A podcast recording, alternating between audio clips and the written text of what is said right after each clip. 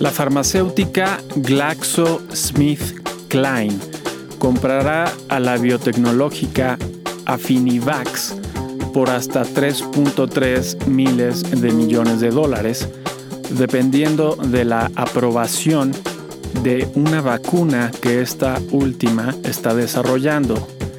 Y la tecnológica Apple tendrá estos días su Semana Mundial para Desarrolladores.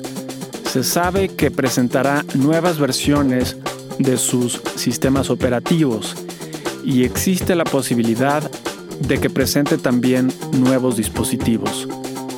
Hoy es el domingo 5 de junio del 2022 y este es el volumen 3, número 21 del semanario El inversionista.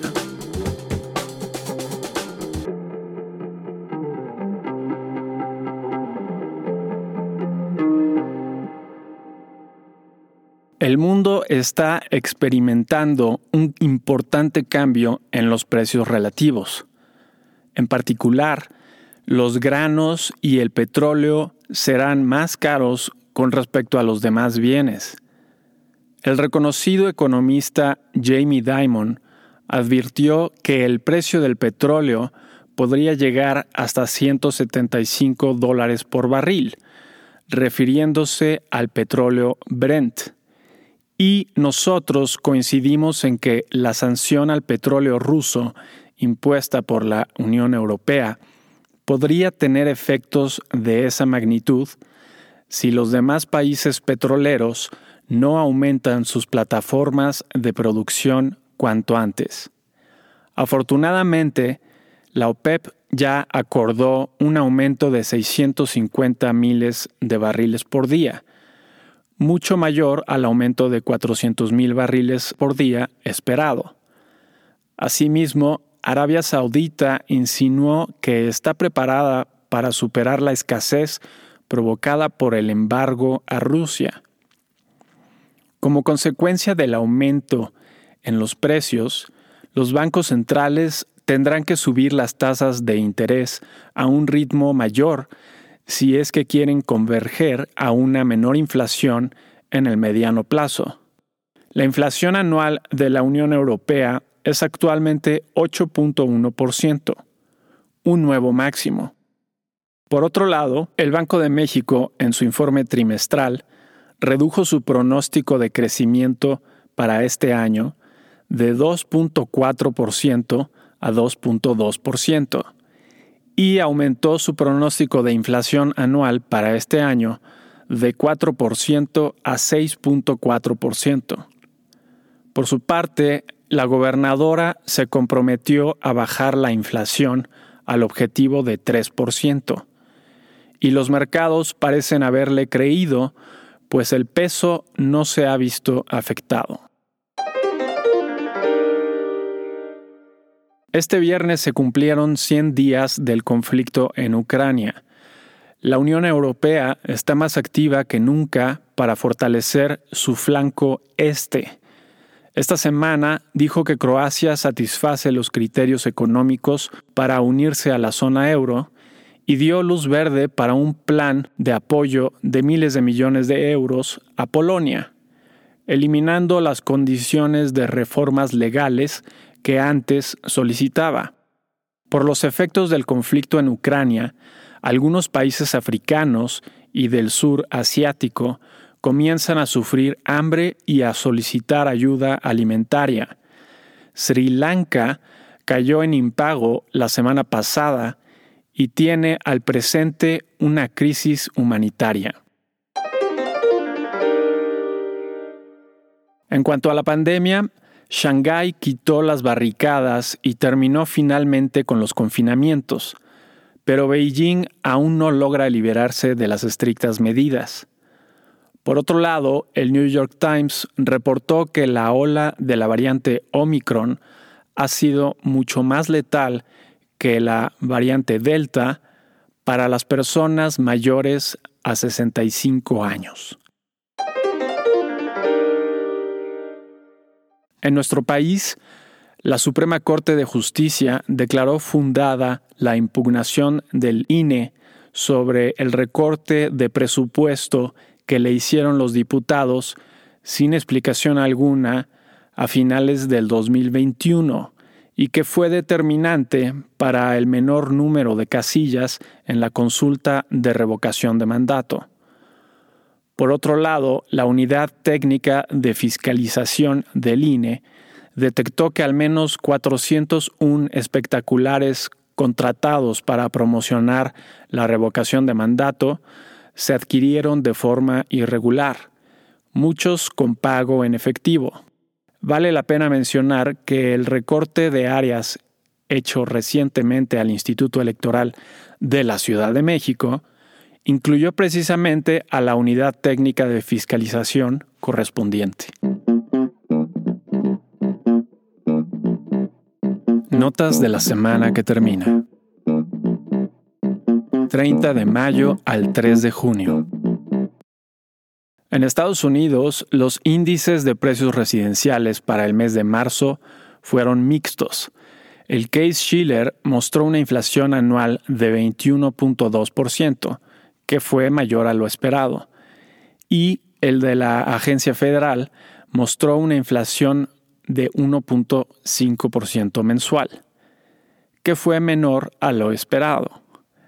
La confianza del consumidor para el mes de mayo, según el Conference Board, retrocedió menos de lo esperado, pasando de 108.6 puntos a 106.4 puntos, una buena señal de que la inflación y los miedos recientes de una recesión afectaron poco a los consumidores. Los índices de gerentes de compra del sector manufacturero para el mes de mayo tanto el de Standard Poor's Global como el del Institute for Supply Management, tuvieron los retrocesos anticipados. Ambos siguen con un robusto valor de 57 puntos, donde los 50 puntos es el umbral entre el pesimismo y el optimismo. Las vacantes para el mes de abril fueron una vez más de 11.4 millones. Tal como se esperaba, y reafirmando la fortaleza del mercado laboral. Las órdenes a fábricas para el mes de abril tuvieron un aumento mensual de 0.2%, menos del 0.5% esperado, pero crecimiento al fin. La tasa de desempleo para el mes de mayo permaneció en 3.6% y no se redujo a 3.4% como se esperaba, pero las nóminas no agrícolas para el mes de mayo aumentaron en 390 mil, considerablemente más que el aumento de 325 mil esperado. Finalmente, los índices de gerentes de compras del sector servicios para el mes de mayo tuvieron un desempeño mediocre de 53.4 y 55.9, pero ambos optimistas de cualquier forma. En reportes de utilidades, tuvimos entre otras empresas a Salesforce con una sorpresa positiva, HP con una sorpresa mínima positiva y GameStop con una sorpresa negativa con pérdidas. El 66% de las 59 sorpresas fueron positivas, una buena semana en los pocos reportes de utilidades que hubo. Con respecto a la semana pasada, el índice Standard Poor's 500 de la bolsa estadounidense retrocedió 1.2%. El petróleo West Texas Intermediate subió de 115 dólares el barril a 120 dólares el barril y el oro bajó de 1.857 dólares la onza a 1.853 dólares la onza. En México, la tasa de desempleo para el mes de abril fue de 3%, igual a la del mes anterior. La confianza empresarial para el mes de mayo aumentó ligeramente, excepto en el sector construcción, mientras que el índice de gerentes de compras del sector manufacturero permaneció en los 53.6 puntos del mes anterior. La encuesta a especialistas elaborada por el Banco de México para el mes de mayo mostró un aumento en la inflación esperada para este año, quedando en 6.38%, y un aumento en el crecimiento esperado para este año, quedando en 1.8%. Los especialistas también esperan una mayor tasa de interés para el cierre del año, de 8.75%. Actualmente es de 7% y quedan cinco decisiones más del Banco de México para este año. La confianza del consumidor para el mes de mayo permaneció sin cambio con respecto al mes anterior, en 44.2 puntos, valor similar al año previo a la pandemia. Con respecto a la semana pasada, el índice de precios y cotizaciones de la Bolsa Mexicana de Valores retrocedió 3.38% y el tipo de cambio bajó apenas de 19.56 pesos por dólar a 19.54 pesos por dólar. ¿Qué podemos esperar para la semana entrante? 6 al 10 de junio. En Estados Unidos será una semana sumamente tranquila en datos económicos. El martes tendremos las exportaciones e importaciones para el mes de abril. El jueves tendremos como siempre las solicitudes de seguro de desempleo. Y el foco de atención será el índice de precios al consumidor para el mes de mayo el cual tendremos el viernes. El mes anterior hubo una ligera baja en la inflación anual de este, de 8.5% a 8.3%.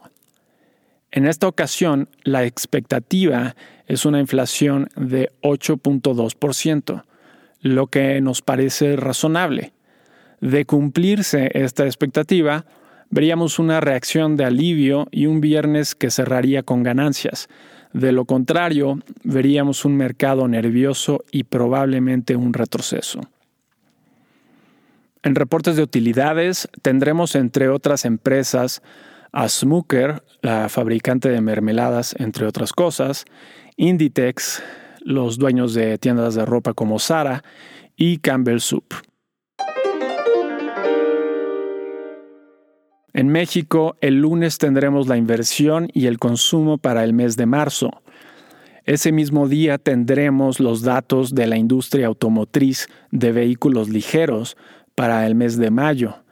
El jueves tendremos la inflación de los precios al consumidor para el mes de mayo. El mes anterior la inflación fue de 7.68% y se anticipa una inflación de 8.28%. Dada la depreciación del dólar, es posible que el alza en inflación no sea tan alta. También el jueves tendremos los datos de la industria automotriz de vehículos pesados. El viernes tendremos la actividad industrial para el mes de abril y los turistas internacionales para el mes de abril. Tips. El peso mexicano sigue con la fortaleza de la semana pasada. Como lo hemos dicho en anteriores ocasiones, es buen momento para comprar dólares con pesos, ya que probablemente no se mantendrá este tipo de cambio tan favorable por más de un par de meses.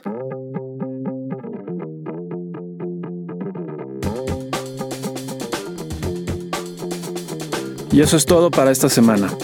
Si te interesa consultar la versión completa, ver números anteriores o suscribirte para recibir en tu correo electrónico El inversionista en su versión escrita, lo puedes hacer a través del sitio elinversionistaonline.com. Y si te gusta escucharnos, por favor déjanos una reseña donde escuches tus podcasts. Nos vemos la siguiente semana.